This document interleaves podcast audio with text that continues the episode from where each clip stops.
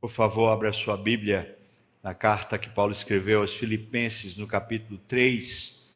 Nós vamos ler versículos 2 a 16.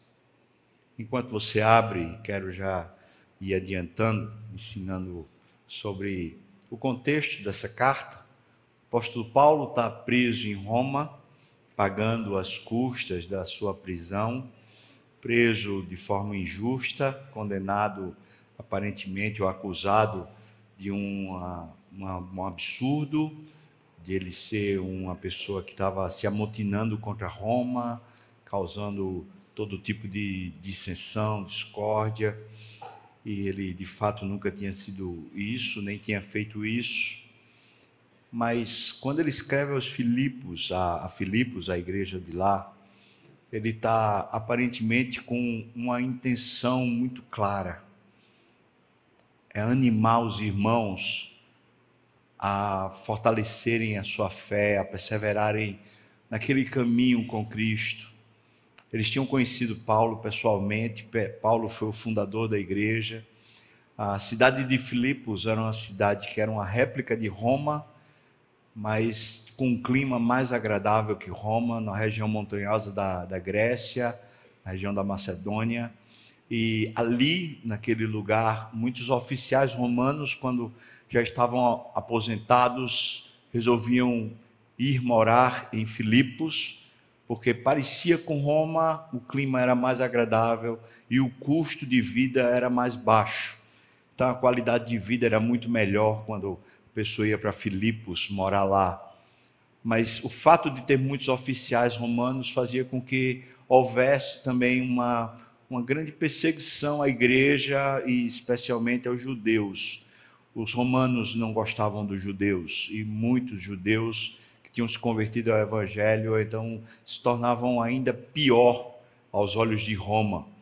Isso, claro, era um grande motivo para Paulo escrever, mas além disso, um segundo motivo para animá-los é porque depois que ele saiu de lá de Filipos, Alguns judaizantes que eram, entre aspas, convertidos do judaísmo para o cristianismo, mas que a conversão era falsa, eles estavam indo nos lugares onde a igreja tinha nascido e lá eles começavam a disseminar um outro tipo de evangelho. Paulo escreve muito bem sobre isso na carta aos Gálatas, quando ele diz que esse novo evangelho que os judaizantes pregavam era anátema, era maldito, era uma forma de maldição.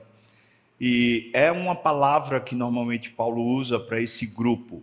Eles chamam de os da circuncisão.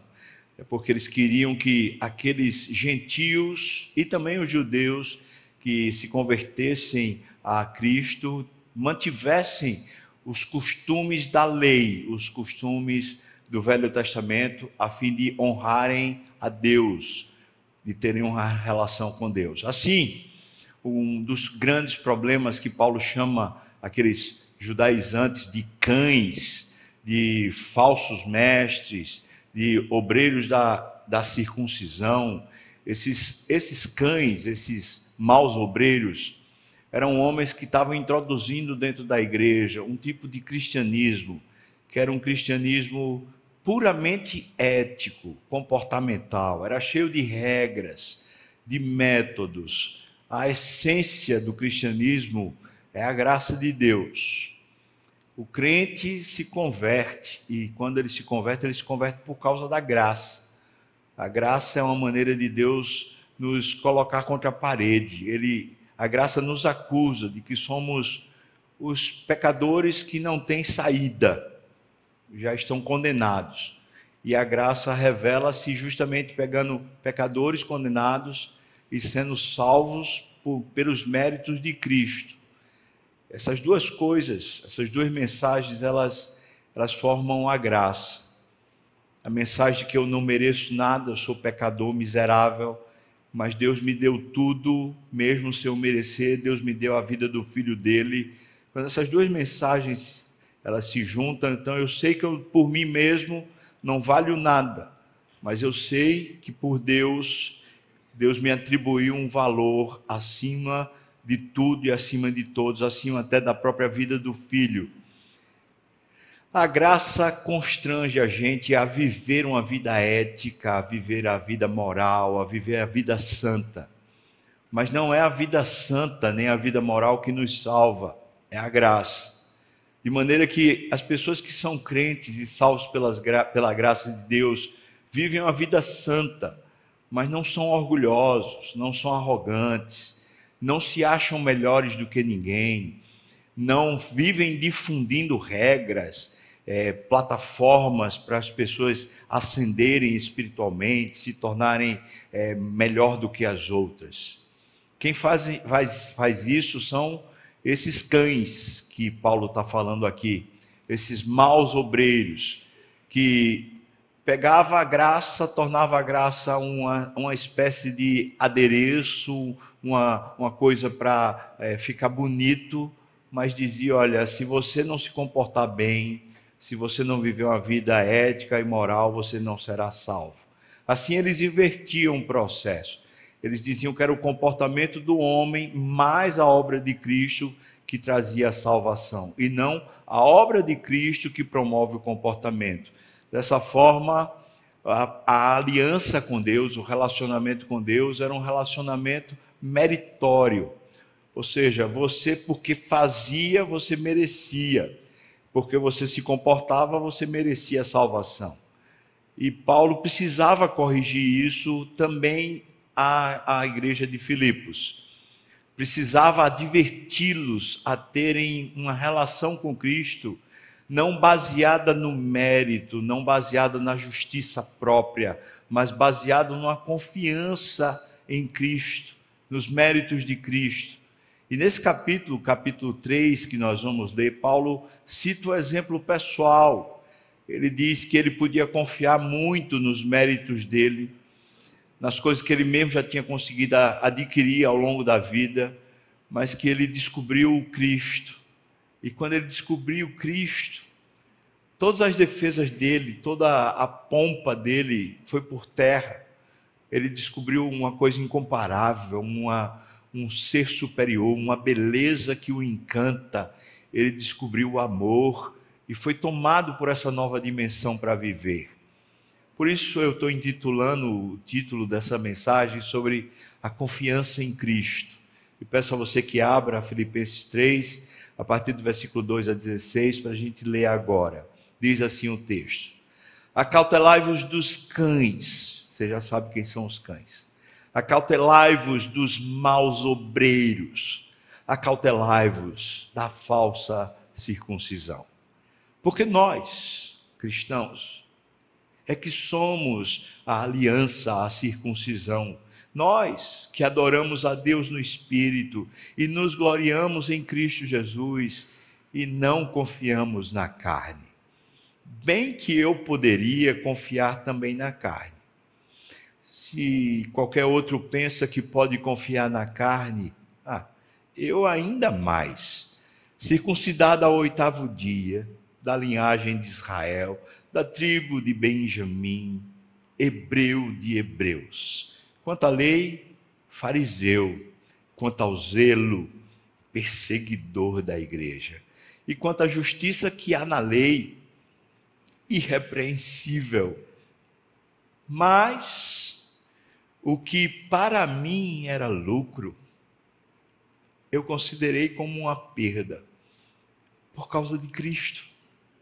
Sim, deveras eu considero tudo como uma perda, por causa da sublimidade do conhecimento de Cristo Jesus, o meu Senhor, por amor do qual eu perdi todas as coisas e as considero como um refúgio para ganhar a Cristo e ser achado nele, não tendo justiça própria que procede da lei, senão aquela justiça que é mediante a graça, mediante a fé em Cristo, uma justiça que procede de Deus, baseada na fé, para o conhecer. E também ter o poder da sua ressurreição e ter a comunhão nos seus sofrimentos, conformando-me com Ele na sua morte, para, de algum modo, alcançar a ressurreição dentre os mortos. Não se enganem, não que eu já tenha recebido ou tenha já obtido essa perfeição, mas eu prossigo para conquistar aquilo para o que também eu fui conquistado por Cristo Jesus. Irmãos, quanto a mim, não julgo havê-lo alcançado, mas uma coisa eu faço. Esquecendo-me das coisas que para trás ficam e avançando para as que diante de mim estão, eu prossigo é para o alvo, para o prêmio da soberana vocação de Deus em Cristo Jesus. Todos, pois, nós que somos perfeitos, tenhamos este sentimento. E se porventura pensais de um outro modo, também isto Deus vos esclarecerá. Todavia, andemos de acordo com o que já alcançamos. Amém. Deus, tem misericórdia de nós, nos ajuda, Senhor, a, a confiarmos mais em Ti. E agora, Senhor, abre minha mente, ilumina meu coração, para que a beleza da Tua palavra se veja nesse sermão. Faz isso também com os meus irmãos, ilumina a mente, mas, Senhor, aquece o coração, dando-nos amor a Ti. Eu te peço isso no nome de Jesus. Amém. Amém. Um pastor historiador chamado Milton Chantes, ele escreveu a respeito de um jovem missionário lá na China, que era portador de três títulos universitários e bem fluente no chinês. E de repente ele foi convidado pela Standard Oil Company para se para que assumisse um cargo de muita importância, recebendo seis vezes mais do que o que ele recebia para o seu sustento missionário e também com diversos benefícios.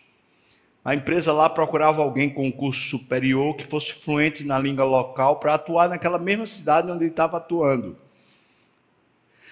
É uma oferta tentadora rapaz, ganhar muito mais e, de alguma maneira, começar a construir meu futuro, meu patrimônio, ter uma nova vida, uma. O jovem missionário negou a oferta e explicou seus motivos. Milton diz assim, que a resposta dele foi dessa maneira: Nada há de errado com a sua oferta. O salário que o senhor propõe é bem generoso, mas o trabalho é medíocre demais. Eu tenho um pequeno salário, mas eu tenho um grande trabalho aqui na missão que Deus me deu. Eu prefiro gastar minha vida fazendo um grande trabalho com um pequeno salário do que fazendo um trabalho medíocre com um grande salário. O que aquele missionário tinha, irmão? Uma utopia, um auto-engano? Será que ele não pensava no futuro? Será que ele não pensava na família? No que ele poderia construir, consolidar? Será que nós cristãos somos um bando de bobos, abestalhados, que preferem confiar em Cristo do que confiar na própria riqueza, no próprio status, na própria competência, nos títulos que temos. É exatamente sobre isso que Paulo está falando aqui. Ele está dizendo para os irmãos lá de Filipos que ele tem um currículo invejável.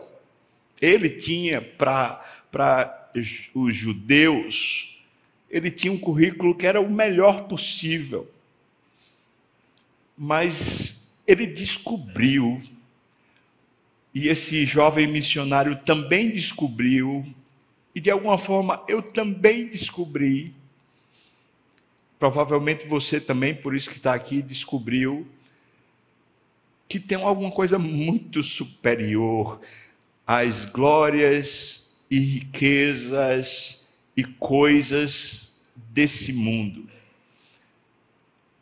Paulo descobriu que Cristo é o motivo de viver e que não há nenhuma outra razão superior ou que sequer chegue próxima a Jesus para se viver. Essa paixão, ele está descrevendo aqui como sendo uma forma de confiar, e que essa confiança termina se tornando a base para a aliança que ele tem com Cristo. A aliança, irmãos, é, é o símbolo, não é, de um acordo, de uma, uma promessa de amor, de que eu serei seu e você será meu.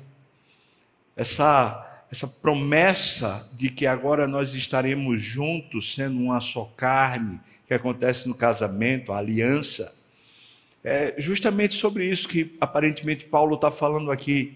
Ele está dizendo que não é possível ter um relacionamento íntimo como, como Deus quer conosco se a nossa confiança não existir em Cristo. A base da aliança é a confiança. Esse é o primeiro ponto que eu queria pensar com você. E nesse ponto eu queria que você percebesse que Paulo primeiro faz uma advertência, versículos 2 e 3. Ele diz que é preciso ter uma cautela sobre uma falsa aliança.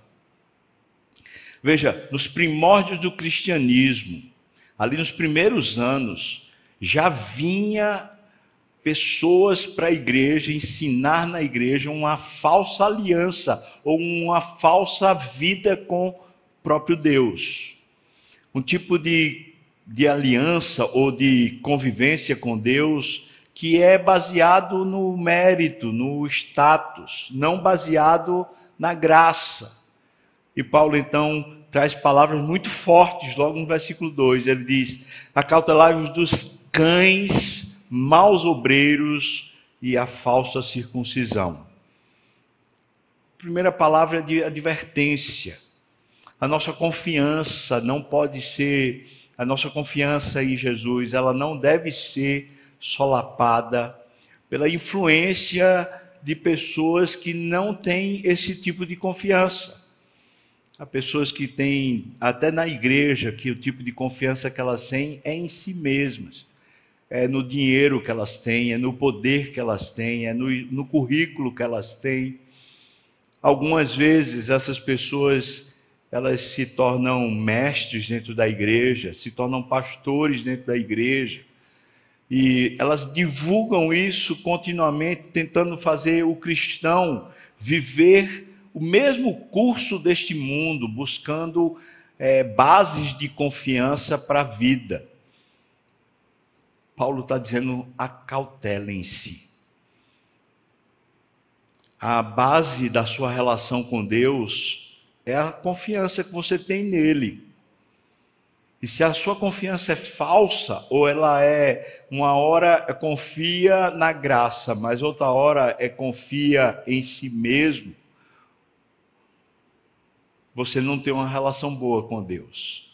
O versículo 3, ele diz: Nós que adoramos a Deus no Espírito e que nos gloriamos em Cristo, nós é que temos a verdadeira relação com Deus. Versículo 3, quando ele fala, nós é que somos a circuncisão, a circuncisão era a aliança do Velho Testamento. Então, o que ele está usando é a figura da circuncisão como o símbolo da aliança, dizendo assim: olha, nós que confiamos em Deus, nós que de de verdade nos gloriamos em Cristo e não em nós mesmos, somos nós que temos a verdadeira confiança no Senhor. Somos nós que temos a verdadeira aliança, o relacionamento profundo. Mas a segunda coisa que Paulo fala sobre essa base da aliança é a confiança, é uma comparação. E ele faz uma comparação aqui dos versículos 4 até o 8, uma comparação entre a história de Cristo que ele tinha contado no capítulo 2 e a história dele mesmo. É, é, um, é uma coisa simplesmente racional. Ele começou a se comparar. O que foi que Paulo fez com a vida dele?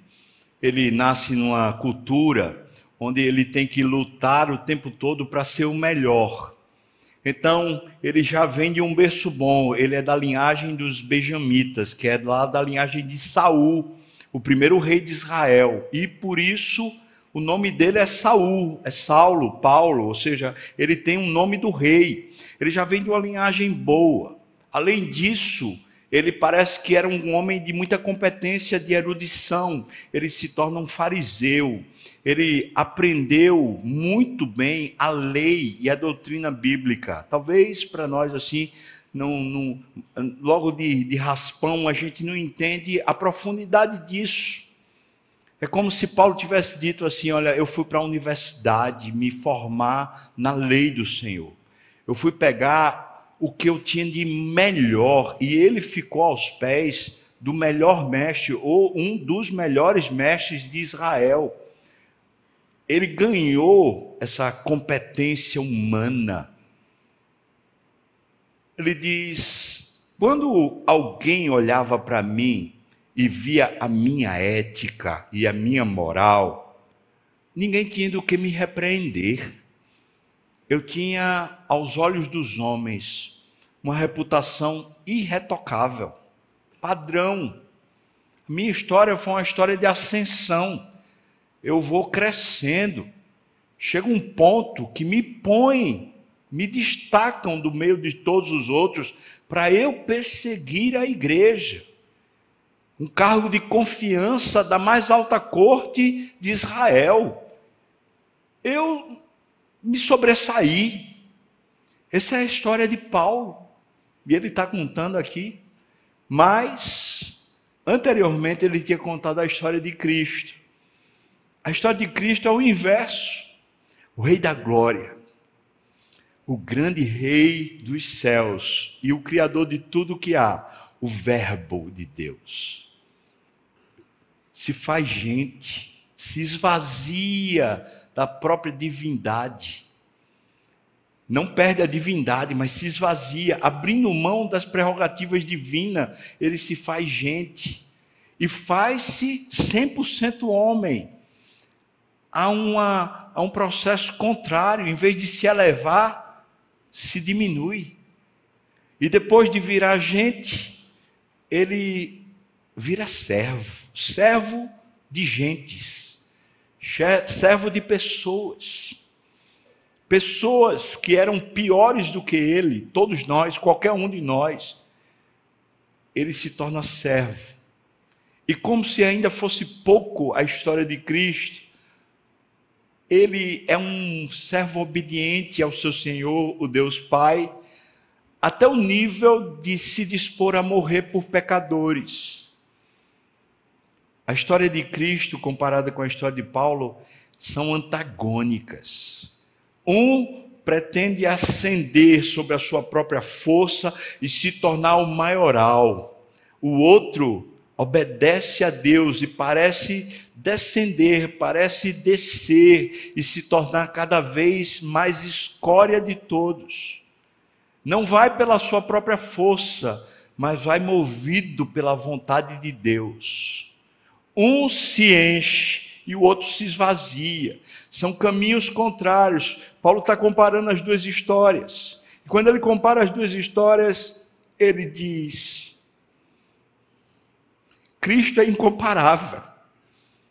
E por causa da história dele, Deus deu um nome a ele que está acima de todo nome e todo o universo vai se dobrar diante dele por causa da obra que ele fez.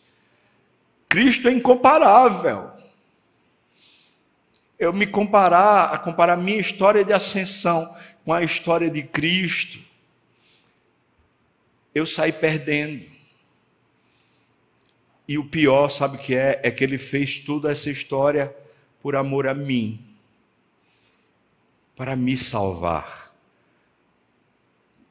Quando Paulo diz isso, ele diz aqui: bem que eu poderia confiar na carne, se qualquer outro pensa que pode confiar na carne, eu ainda mais, que tenho todo esse currículo de história. Versículo 7: Mas o que para mim era lucro, isso tudo eu considerei perda por causa de Cristo. Quando Cristo entra na nossa vida, nós perdemos o rumo, irmãos. Toda essa essa força que o mundo vem empurrando a gente para buscar as aspirações pessoais, o status, a notoriedade, o reconhecimento, todo esse negócio perde o sentido completo porque há uma vida maior que não é conquistada pelo esforço humano. Essa vida é dada por o sacrifício de Cristo. E quem é tocado, pelo menos é raspado por essa vida de Cristo, quando faz a comparação entre a sua vida e a vida de Cristo, diz: Eu não quero mais a minha vida. Eu não quero mais ficar cansado, me esforçando para me tornar alguém. Eu prefiro ser dele e prefiro ser o que ele diz que eu sou. Eu prefiro viver confiando nele, em vez de confiando no meu esforço e na minha carne. Ora, a confiança nasce justamente por causa dessa racionalidade. Se eu comparar a minha história com a história da salvação, com o que Cristo fez, se eu continuar correndo na minha história, no meu fluxo, eu só saio perdendo. O que é que eu vou me tornar no máximo? Talvez um homem rico, um homem poderoso, um homem conhecido aqui na terra. Mas o que é que eu me torno sendo de Cristo? Eu ganho as riquezas do céu e a eternidade. E eu ganho o nome dele, que é um nome que está sobre todo nome. Eu faço parte da família de Deus, eu me torno filho dele. Agora eu tenho um outro caráter e uma outra identidade.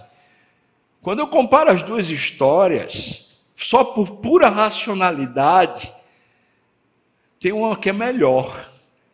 Tem uma que é infinitamente melhor. Como é que eu vou continuar ainda me agradando ou buscando essas coisas temporais como se elas tivessem algum poder ou alguma racionalidade para me encantar? É por isso que Paulo usa palavras tão fortes. Era lucro, agora é perda. Ele diz que considera tudo como perda por causa da sublimidade do conhecimento de Cristo Jesus, o meu Senhor, por amor do qual eu perdi todas as coisas e as considero como refúgio, esterco. Virou nada o currículo de Paulo, todo aquele esforço para se tornar importante ou se tornar alguém capaz, quando ele descobriu a verdadeira vida, perdeu o sentido. A base da nossa relação com Deus, dessa aliança com o Senhor, é quando nós fazendo, fazendo essa comparação, nós dizemos: como eu vou confiar ainda nos meus esforços? Como ainda vou confiar ainda na, na minha competência ou na minha habilidade? Se eu tenho Cristo agora, então ele é incomparável e é superior. O segundo ponto é que essa confiança em Cristo, ela tem evidências. E Paulo as evidencia na narrativa ele vai dizendo como esse, essa vida de Cristo tomou ele em todas as dimensões e ele agora não consegue viver diferente. Não é uma questão de posso ou não posso, mas é uma questão de não consigo mais. Eu fui tomado por amor. Eu me apaixonei. Ele se tornou uma obsessão para mim. Eu não consigo mais querer outra coisa, buscar outra coisa, viver outra coisa. Ele é tão absoluto, é tão encantador, o, o amor dele é tão generoso e tão profundo que eu não largo mais, eu nem quero largar, eu nem penso em largar, agora é tudo para ele. E essas evidências estão aqui em algumas perspectivas. Primeiro, a evidência de que a gente confia em Cristo é um amor que é ativo. Preste atenção, um amor que é ativo, não é só um amor sentimento, mas é um amor ativo, racional, que agora se propõe alguma coisa. Paulo diz que resolveu largar o currículo dele e largar a justiça própria. Meu Deus, se eu confio em Cristo, eu preciso largar o meu currículo. Eu preciso largar a confiança no meu currículo. Se eu confio em Cristo, eu preciso largar a minha justiça própria. Ah, meu, mas é meu direito. Ah, não, mas tem que me respeitar. Ah, não, mas as pessoas têm que saber quem eu sou. Ah, no meu riscado tem que ser assim. Meu Deus. Cristo merecia tudo, mas se largou na vontade de Deus e foi desmerecido. O próprio Senhor Jesus falou para nós, irmãos: se fizer assim comigo, e vocês me chamam de mestre e Senhor, e eu sou, o que é que vocês esperam que façam com vocês que são meus servos? Como vocês acham que serão tratados? Há uma, o mundo continua empurrando a gente, dizendo para a gente assim: olha, você busca o seu valor, não deixe ninguém lhe pisar, você tem que ter amor próprio, ter os seus direitos. E toda essa racionalidade humana chama-se na teologia justiça própria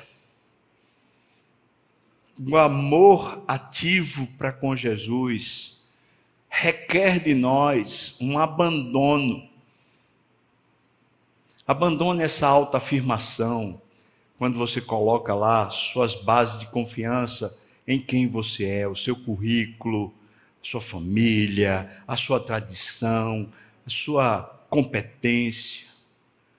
Largue também a sua justiça própria o versículo 8, Paulo diz: Por amor do qual eu perdi todas as coisas, considero como refúgio para, ele diz, ganhar a Cristo.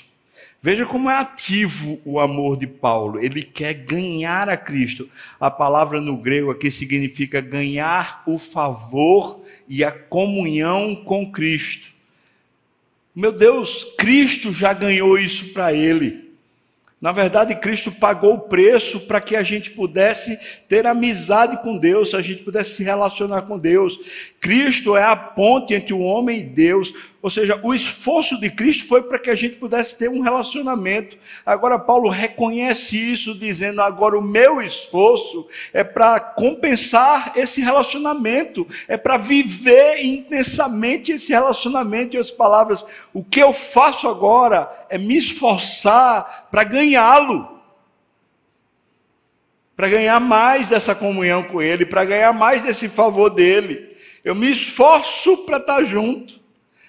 Versículo 9 ele diz: Eu também me esforço para ser achado nele. Preste muita atenção. Essa expressão aqui é ser reconhecido pelo caráter de Cristo, é ser parecido com Cristo. O que o amor a Cristo faz, eu quero conviver até parecer com Ele. Eu quero estar tão próximo que o meu jeito começa a se tornar o jeito dele que o caráter comece a ser refletido em mim. Paulo diz isso, dizendo: já não sou eu mais quem vive, é Cristo que vive em mim. Ele tem uma, um amor ativo na cabeça dele. Amar não é simplesmente ter emoções, amar é começar a correr atrás, mas não agora justiça própria, valor próprio, currículo, preenchimento, ganhar, ganhar, ganhar, mas agora é ganhar Cristo. E agora é ter o caráter de Cristo, é Cristo ser formado nele. Paulo tem uma meta, uma vez que ele tem um amor ativo, uma vez que ele está se esforçando, então ele diz para onde ele quer chegar. Esse versículo 10 a 12.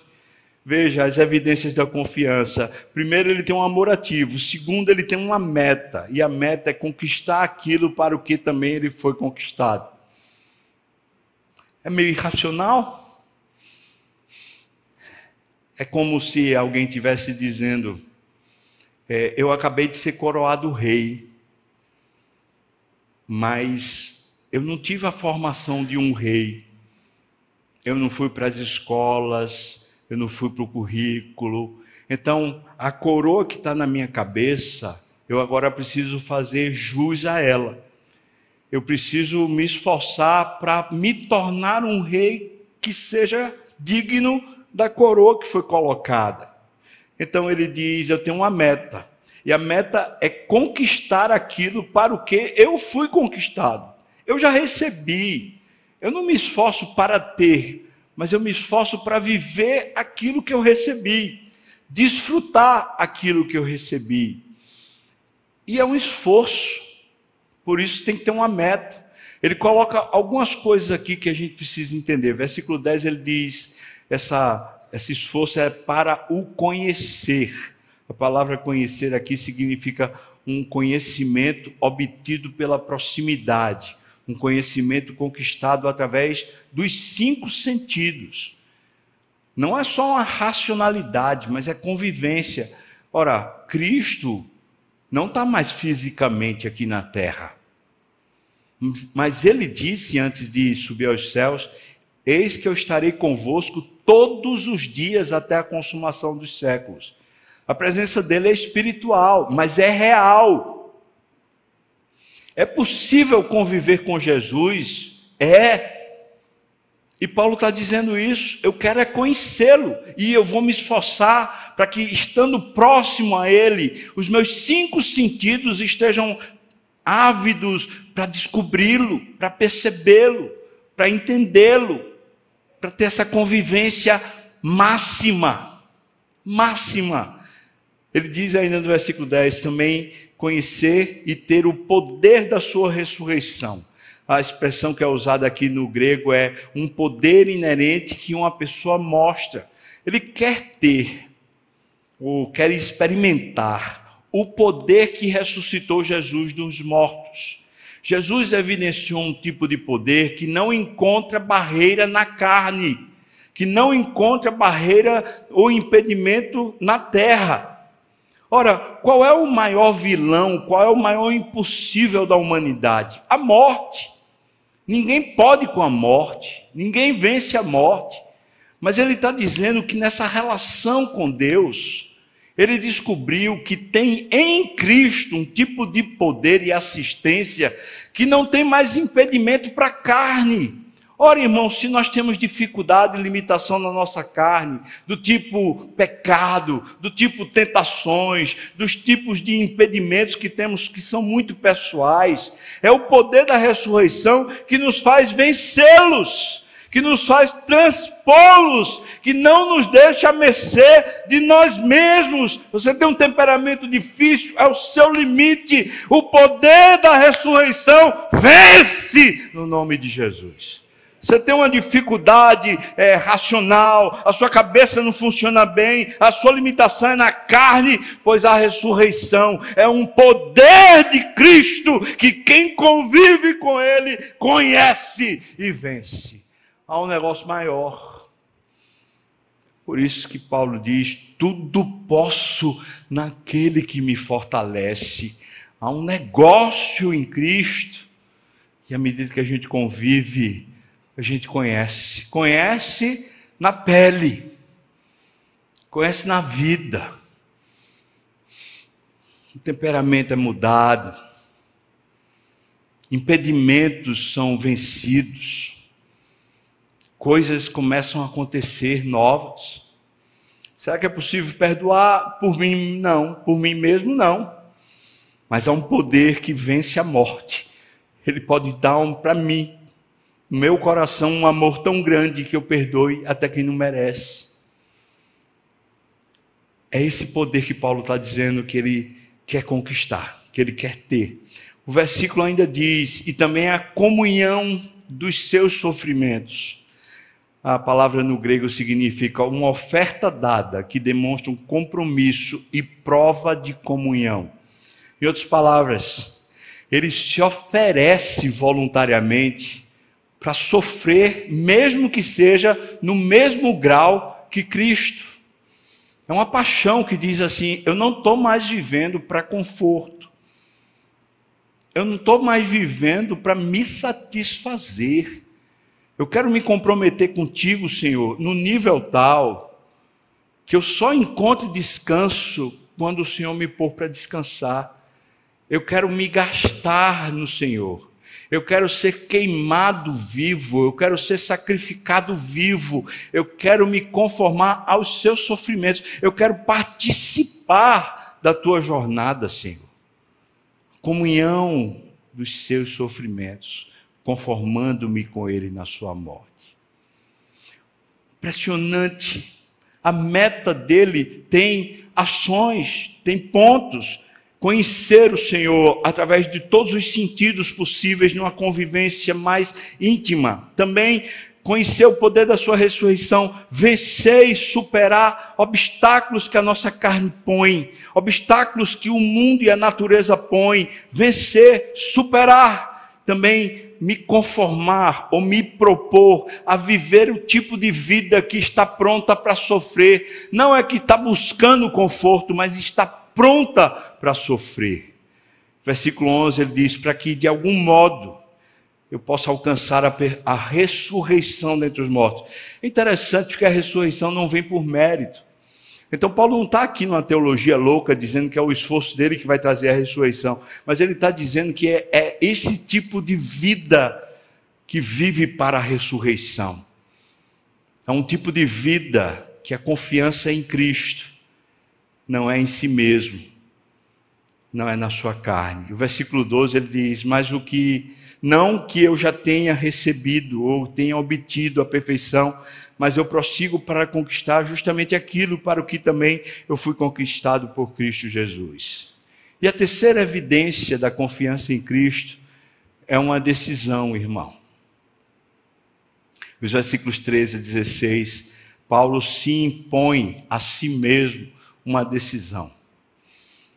Ele sabe que tem coisas no passado dele, na memória dele, que são como se fossem setas agudas que estão ferindo ele. Paulo viu Estevão sendo morto e ele podia ter dito naquela hora lá: para. Mas ele consentiu na morte de Estevão. Paulo arrastou cristãos pelas ruas talvez até matou gente. E ele fazia isso por zelo, na cegueira espiritual dele. Mas essas memórias não saem da cabeça.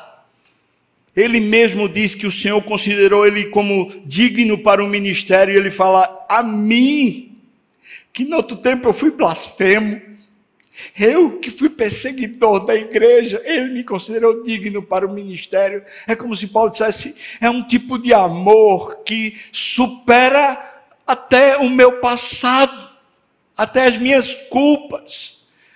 Eu não vou me deixar prender pelo passado eu vou confiar no Senhor Jesus, e a confiança dá uma decisão. Eu tenho um alvo para frente, eu tenho um caminho para frente, e não vou me enganchar nas minhas culpas, nas minhas sequelas, nas minhas decisões erradas que eu fiz no passado. O passado não pode ter mais poder sobre mim, eu estou livre dele no nome de Jesus.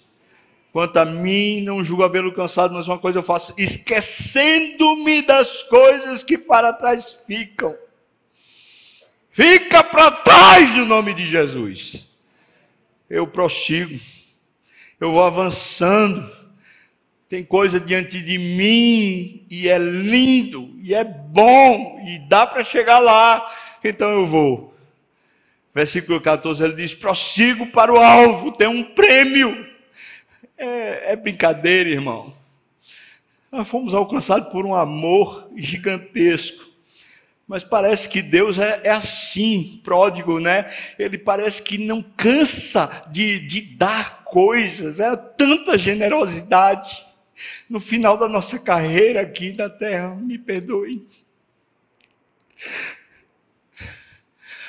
Ele está prometendo para nós uma coroa. Para quê? Ele é o rei, mas tem uma coroa de vida prometida para aqueles que o amam. Tem uma coroa de justiça prometida para aqueles que viveram para Ele. Tem um prêmio, tem galardão. Meu Deus, para quê? Só bastava, e estou achando, estou dizendo isso, não é como se fosse pouco, não, é porque já é demais. Só bastava ter ele.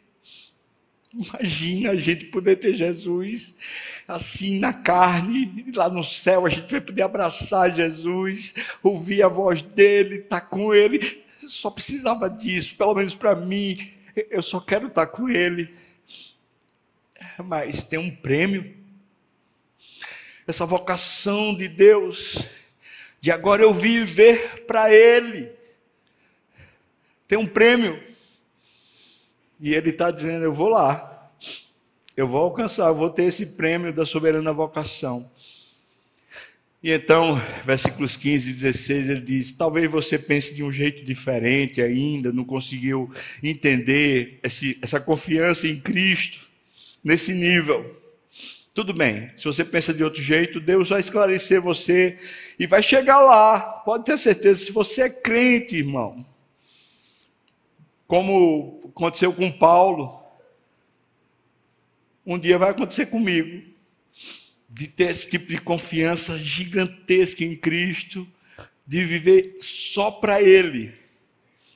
No versículo 16 ele diz: Todavia, mesmo que você ainda não está enxergando tudo isso, você ande de acordo com o que você já alcançou.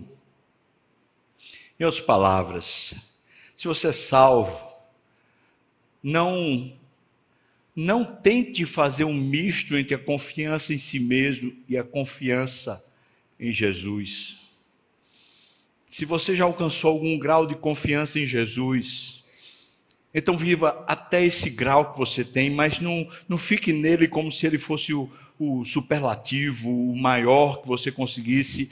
Tem mais, tem mais.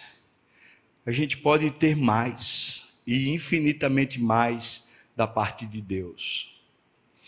O texto, então, está chamando a gente para essa jornada espiritual de confiança no Senhor. Para quê?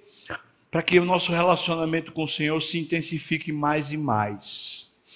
Você veio para cá, você está muito cansado, aflito, sobrecarregado, pesado, tenso. Você tem andado muito preocupado, olhando notícias, ouvindo coisas que, que são assombros, perturbações que o inimigo não cansa de dizer. Você olha para sua família, olha para sua casa, você fica aperreado com as coisas que estão acontecendo. Eu sei, irmão, eu sinto isso na pele essas perturbações vêm, querem roubar a gente da vida de Cristo, não é verdade? Daqui a pouco a gente está tão nervoso, ansioso, tão inquieto. Hoje Ele trouxe você para cá, para dizer: olha para mim. Volta a olhar para mim. Eu sou suficiente para você. Pode confiar em mim. Eu morri e ressuscitei por você. Confie em mim. Vai dar certo. Confie em mim, filho. Confie em mim, filha. Vai dar certo. Não é o seu esforço, não é porque você merece, mas é porque eu sou fiel e eu sou bom. Vai dar certo. Confie em mim. Hoje ele veio aqui, irmão, para lhe animar a prosseguir. A você se dispor a confiar mais e, e se levantar e dizer: vamos embora. Vamos embora. Não vou ficar perturbado, não. Eu quero confiar, vou aprender a confiar. Vamos embora. Vamos tocar o barco. Vamos adiante. Tem um prêmio lá na frente. Eu vou prosseguir. Amém, irmão? Vamos prosseguir? Vamos orar agora. Vou pedir o conselho que venha para cá para a gente ter a ceia do Senhor.